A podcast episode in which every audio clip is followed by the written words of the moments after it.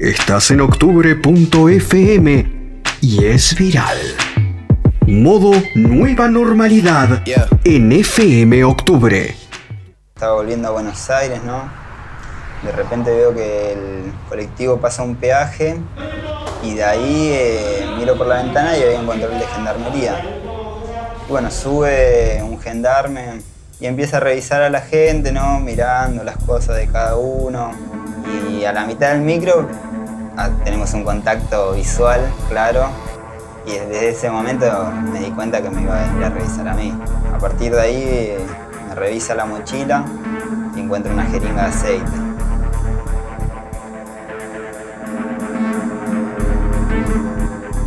En mi caso no ha entrado marihuana nunca, pero el día que entrase marihuana, no en mi casa, en un lugar en que yo estuviese y supiera que marihuana, tengo que hacer cumplir la ley, sin ningún tipo de duda. ¿Pero usted está de acuerdo con la ley tal como está?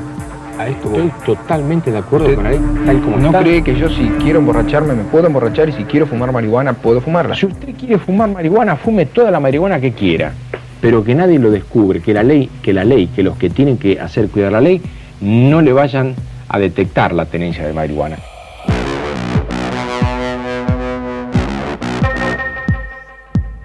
¿Qué tal? Buen día. Estamos haciendo una película sobre el caso de un cultivador detenido en la provincia el caso es eh, el de Eric Sepúlveda. A él lo procesaron por tenencia de aceite de cannabis.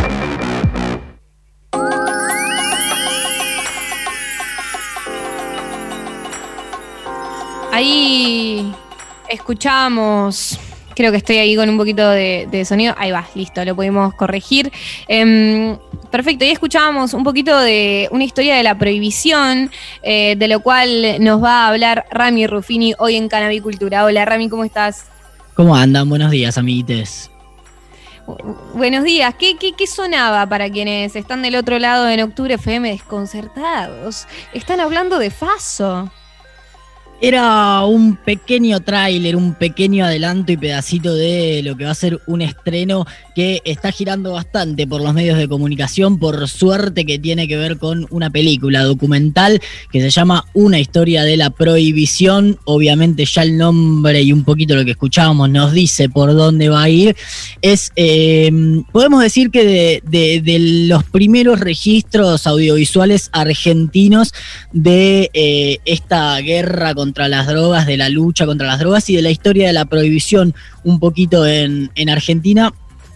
Em, hemos hablado algunas veces en, algunos otros momentos en este espacio de, eh, de dónde viene un poco esa idea de, la prohibición, pero de repente es algo que tenemos completamente instalado, que eh, pocas veces nos ponemos a analizar, pero... Mm, quizás esta película, quizás esta historia de la prohibición eh, nos permite eh, hacer un poquito de repaso y nos permite meternos un poquito en esta historia que no es tan vieja, es bastante reciente y tiene muchos grises ahí dando vueltas, así que... Eh, es la recomendación del día de hoy, esta película que se va a estar estrenando mañana, que va a estar en Cinear para que lo puedan ver todos y todas ahí en, en la plataforma, es una película que Está dirigida por Juan Manuel Supa Altman, que eh, tiene un libro escrito también alrededor de esto, de lo que tiene que ver con la prohibición argentina. Y también está ahí la dirección de, Martín Riesnik, que si les parece ya arrancamos así de patada voladora esta columna, esta canabicolumna.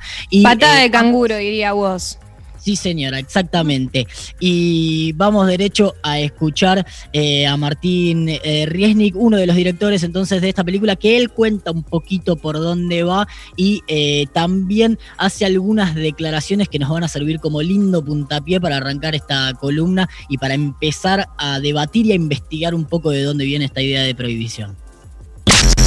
No hay un material documental sobre la prohibición en Argentina. Hay películas, varias, pero no había ninguna centrada acá. Estaban todas centradas en Estados Unidos. Eh, la nuestra un poco se tiene que ir a Estados Unidos, pero bueno, vemos las bases del prohibicionismo en la Argentina en la película. Es una forma de, ir desnaturalizando la prohibición, es medio casi nuestra muletilla, ¿no? Con la película. Llevamos tantos años de prohibición que ya es casi como algo natural, ¿no? El techo está arriba, el piso está abajo y las drogas están prohibidas.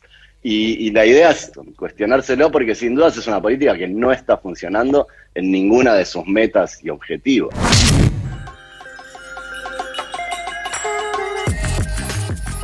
Bueno, Martín Riesni, que es uno de los directores de esta película que se estrena mañana, eh, una historia de la prohibición se llama, la van a poder encontrar en, Cinear.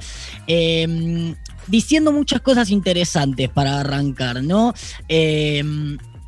Quizás hablando un poco, mencionaba ahí lo que tiene que ver con, la presencia de Estados Unidos y con medio la obligación de, de un documental por más que, se quiera centrar en Argentina, a pasarse un ratito por Estados Unidos, porque ahora vamos a ir a por ellos. Son un poco los dueños de, esta prohibición, pero también Martín Resnick diciendo algo como eh, que, no se.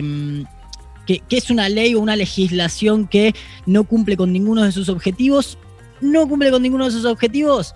Bueno, vayamos a debatir eso, porque uno de los objetivos principales de la prohibición tiene que ver con segmentar perseguir y discriminar a algunos grupos sociales y eso es un objetivo que la verdad se cumple y fuertemente a lo largo de toda esta historia de prohibición. Después, si en realidad busca alguno de los otros objetivos que nos dicen que busca, bueno, es algo que tendremos que debatir y para eso arrancaremos a hablar un poquito en esta columna. Entonces, a irnos un poquito más atrás.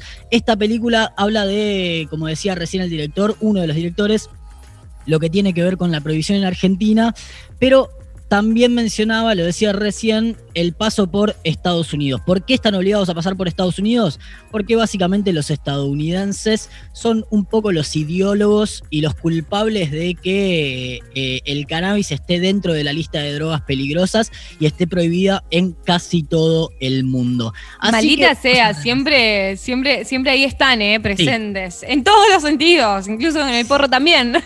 100% y eh, la, el mundo globalizado en el que vivimos ha hecho que la mayoría de las ideologías que, vienen luchando ellos se hayan esparcido por todos los rincones, ¿no?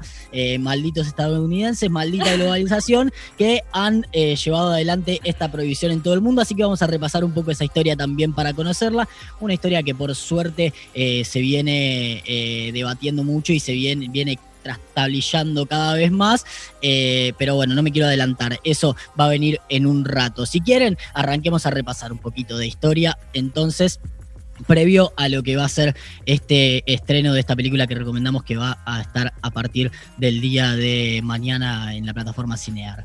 Em, Vamos a repasar algunos datitos, si les parece, antes de arrancar, unos datos claves eh, para partir en este recorrido que tienen que ver con que el cannabis eh, es la droga ilegal más consumida en todo el mundo, eh, es la tercera más consumida en Argentina entre personas de 12 y 65 años, dice el Cedronar, un dato que me parece interesante.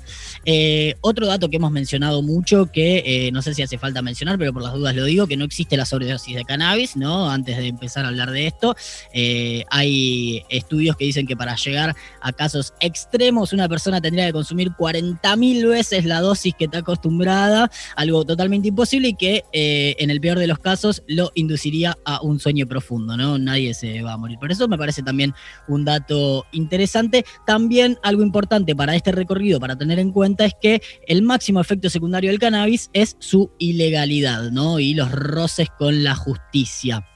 Lo hemos em, hablado. Sí, decime. No, me parece interesante esta cuestión de que siempre, eh, de que si se habla de, cannabis o de cualquier droga, me parece interesante el concepto de que se habla de prohibición. Entonces, siempre que hablamos de la historia de, del cannabis o de cualquier tipo de droga o de lo que sea que, te modifique lo psico, la psiquis, si se quiere, eh, siempre vamos a hablar de prohibición. Entonces, me parece como muy piola, muy piola como el concepto de eso, que hablar de cannabis es hablar de una historia de la prohibición.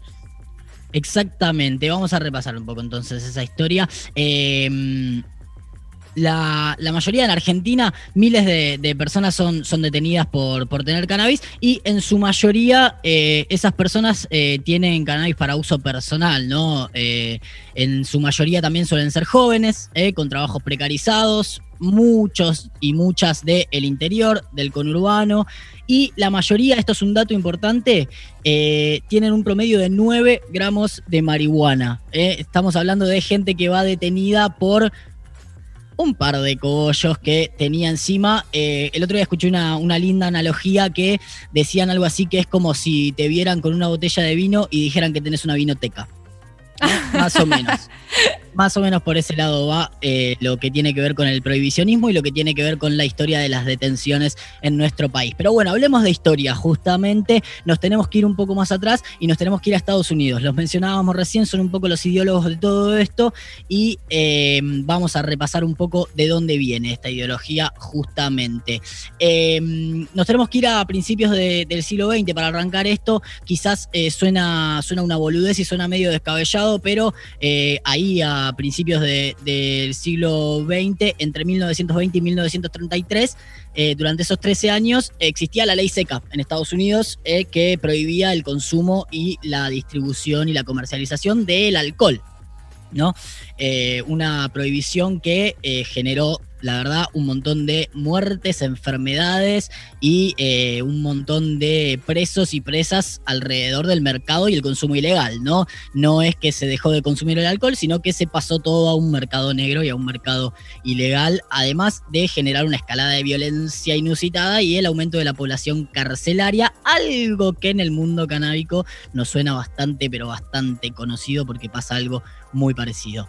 Eh, esta prohibición tiene que ver con un tipo particularmente que fue el principal ideólogo de la persecución, que es un tipo que ya hemos mencionado en algún espacio, en alguna otra oportunidad aquí en octubre, que se llama eh, Harry Aslinger, eh, que es un, muchacho que era director de la Oficina Federal de Estupefacientes de Estados Unidos, eh, desde ahí lo conocemos y de ahí salió con, con esa lucha. Resulta que en 1933, cuando cae la, ley seca, cuando desaparece la, ley seca y la prohibición del alcohol ahí en Estados Unidos, un poco toda esta oficina eh, se queda sin personas a quien perseguir, digamos, se queda sin excusas, mejor dicho, para, para perseguir, para segmentar algunos, eh, eh, algunos espacios y algunos sectores sociales puntuales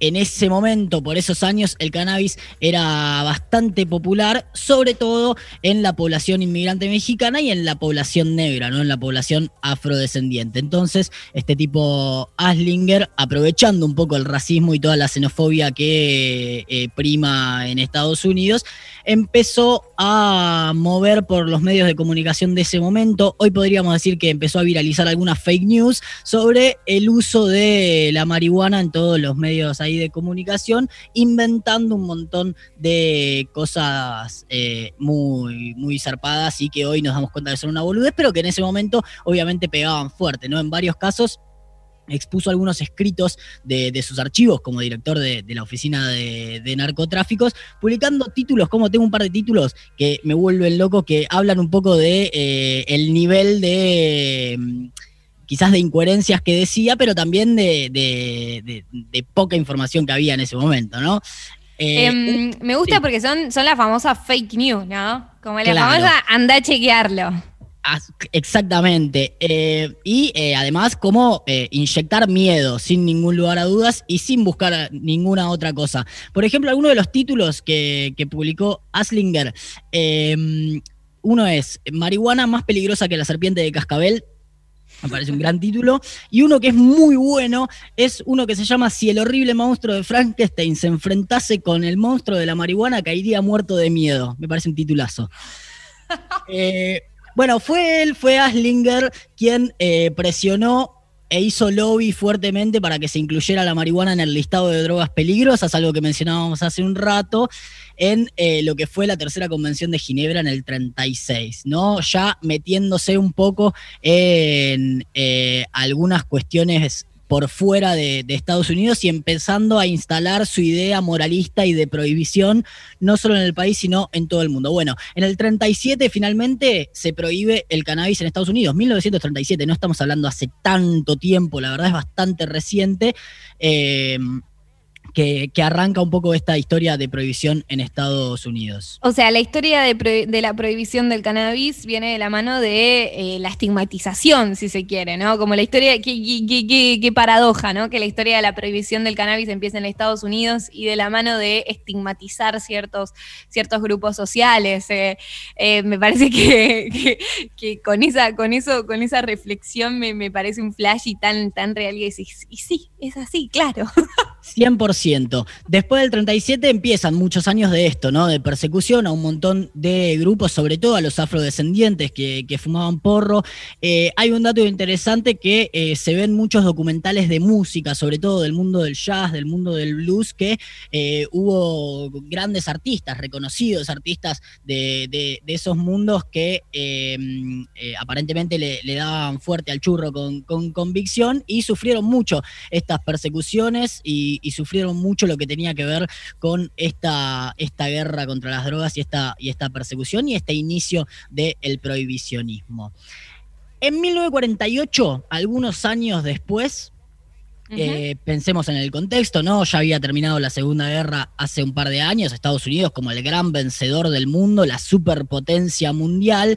Este tipo Aslinger llegó a ser el encargado de estupefacientes de la ONU, ¿no? Venía de ser el encargado de estupefacientes de Estados Unidos con un país ganador de la guerra, con un país potencia mundial, empezó a ser el, el encargado de estupefacientes de la ONU. Desde ahí promovió un sistema de control del tráfico de algunas drogas a nivel mundial. Entonces, parado en la ONU, haciendo lobby y conversando con un montón de otros países, empezó a, inye- a inyectar su moralidad y su ideología alrededor de la persecución en un montón de países del mundo, en casi todo el mundo, te diría. Y en este punto aparece un argentino que también hemos mencionado en alguna que otra oportunidad, que eh, es un médico de, nuestro país que se llama Pablo Osvaldo Wolf, que fue funcionario de, de la Organización Mundial de la Salud, un tipo que se convirtió en uno de los principales aliados de eh, Harry Aslinger, el yanqui este que venía peleando por la prohibición y que hizo efectiva la prohibición no solo en Estados Unidos, sino en todo el mundo. Bueno, Wolf publicó varios libros y escritos eh, sobre el uso de- del cannabis, muy por el estilo de los que mencionamos de Aslinger, con unos nombres muy parecidos, eh, hablando de la amenaza del cannabis en toda América Latina. Eh, un poco ellos dos juntos, ¿no? Estos defensores de, la moralidad fueron eh, los pioneros, podemos decir, de, la creación y, la difusión a nivel mundial de lo que hoy conocemos como el monstruo de las drogas y de haber metido miedo a toda la población. Una de las cosas que le debemos a Wolf, por ejemplo, al médico este argentino, es la idea de lo que él llamó la teoría del escalón, que hoy quizás lo conocemos como la marihuana como puerta de entrada a, estas a otras drogas, eh, algo que hemos Ah, escuchado. fue él el, el- el que le dio argumentos a nuestras familias, ¿no? A nuestras Sí. madres, abuelos, diciendo, porque una vez empezás con el porro y después en la cocaína. Sí, fue él, fue Wolf, eh, a quien le tenemos que agradecer por decir que el cannabis es el primer impulso a otras drogas. ¿Cuántas veces lo hemos escuchado de boca de un montón de personas, incluso hasta el día de hoy? Bueno, en medios de comunicación incluso, pobre. Yo tal Sí. vez se lo, se lo- se lo- me refiero a, a las familias que, bueno, que al fin y al cabo repiten esos discursos. Por supuesto. Cuando, eh, bueno, sabemos y aprovechemos este momento también, si no lo sabes, para contarte que en realidad la puerta hacia un mundo de drogas horrible eh, tiene que ver con la ilegalidad y con ir a comprar porro a una persona que vende un montón de drogas, ¿no? Eh, eh, el contacto con el famoso tranza. Podemos decir que esa es la puerta de ingreso a las drogas, no el cannabis como sustancia. Si lo pudieses plantar en tu casa no pasaría nada. Claro, además, o sea, se podría decir, el alcohol también es, eh, o el cigarrillo, el alcohol es el primer paso al resto de las drogas, o sea, cuando, bueno, realmente conozco a gente que toma vino y que fuma pucho y que no por eso se, da se, se consume otro tipo de drogas, porque esas también son drogas. Exactamente. Bueno, eh, bueno, un poco estas personas que venían impulsando esto fueron propagandeando a nivel mundial sobre estos horribles flagelos de, la marihuana, enalteciendo ahí su propia ideología y, su moralidad, hasta eh, 1961 que eh, en ese año se lanza desde la ONU una convención única de estupefacientes a nivel mundial, ¿eh? para para que se den una idea de, las ridiculeces que, manejaba este, este, documento, esta Convención Única de Estupefacientes que se basaba y, nacía un poco para, perseguir personas y de algunos sectores sociales en todo el mundo. Eh, dice, hay eh, un, detallito que, me marqué que, para mí muestra un poco el nivel de ridiculez que maneja esta, esta convención del 61, que eh, menciona que mascar hoja de coca es tan dañino como inyectarse heroína. Bueno, por ahí se maneja un poco lo que tiene que ver con esta convención única de estupefacientes a nivel mundial y también un poco eso detalla a qué sectores sociales apunta y, a quiénes empieza a discriminar y a quiénes empieza a perseguir, ¿no? Em, bueno, un poco con, el pasar de, los años, por suerte se, empezó a debatir eh, a nivel internacional el concepto de los derechos básicos individuales, ¿no? Eh, y obviamente a raíz de eso también la prohibición del uso del cannabis empieza a ser cada vez más polémico, ¿no? Hasta ese momento teníamos a eh, un par de estadounidenses con algunos agregados de otros países ahí en la ONU repartiendo hacia todo el mundo lo que tenía que ver con esa idea de persecución, lo que tenía que ver con esa idea totalmente ideológica, segmentada y totalmente eh, impulsada desde la moral. Eh, para, empezar a perseguir y para empezar a eh, generar esta prohibición en todo el mundo. Por suerte, tras un montón de años de, de, persecución, eh, de encarcelamientos eh, y, de un montón de casos emblemáticos a, nivel mundial de detenidos y, detenidas. Em, se empezó a discutir, se empezó a debatir en un montón de países. Holanda fue el primer país en, en objetar un poco la, convención de, la ONU que mencionábamos recién, diciendo que la prohibición iba a generar solo violencia, eh, algo que habíamos visto con un montón de otras prohibiciones en la historia, y eh, que el porro no, iba a desaparecer de las calles por más que, esté prohibido.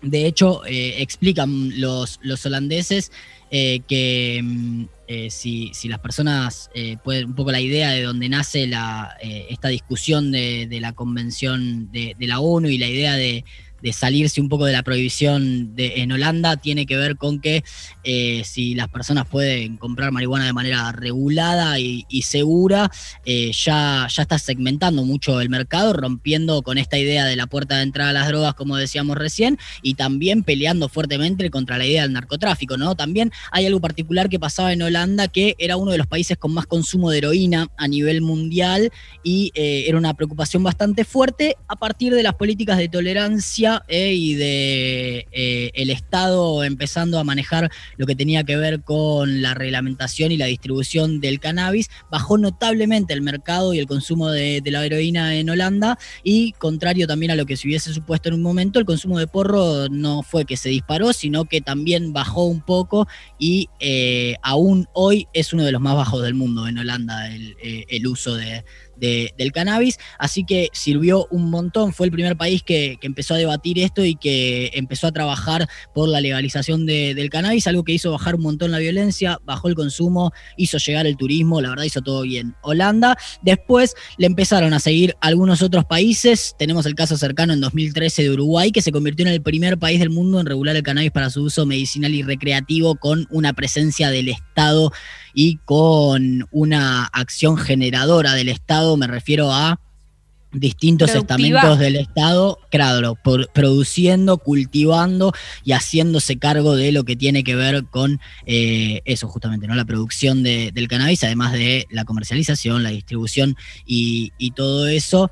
Eh, un poco eh, esta es una regulación que ya, ya bastante la conocemos, tiene que ver con eh, que permite seis, hasta seis plantas por, por vivienda, no por persona, sino por vivienda, eh, te permite cosechar hasta medio kilo por año, que la verdad es, es un montón.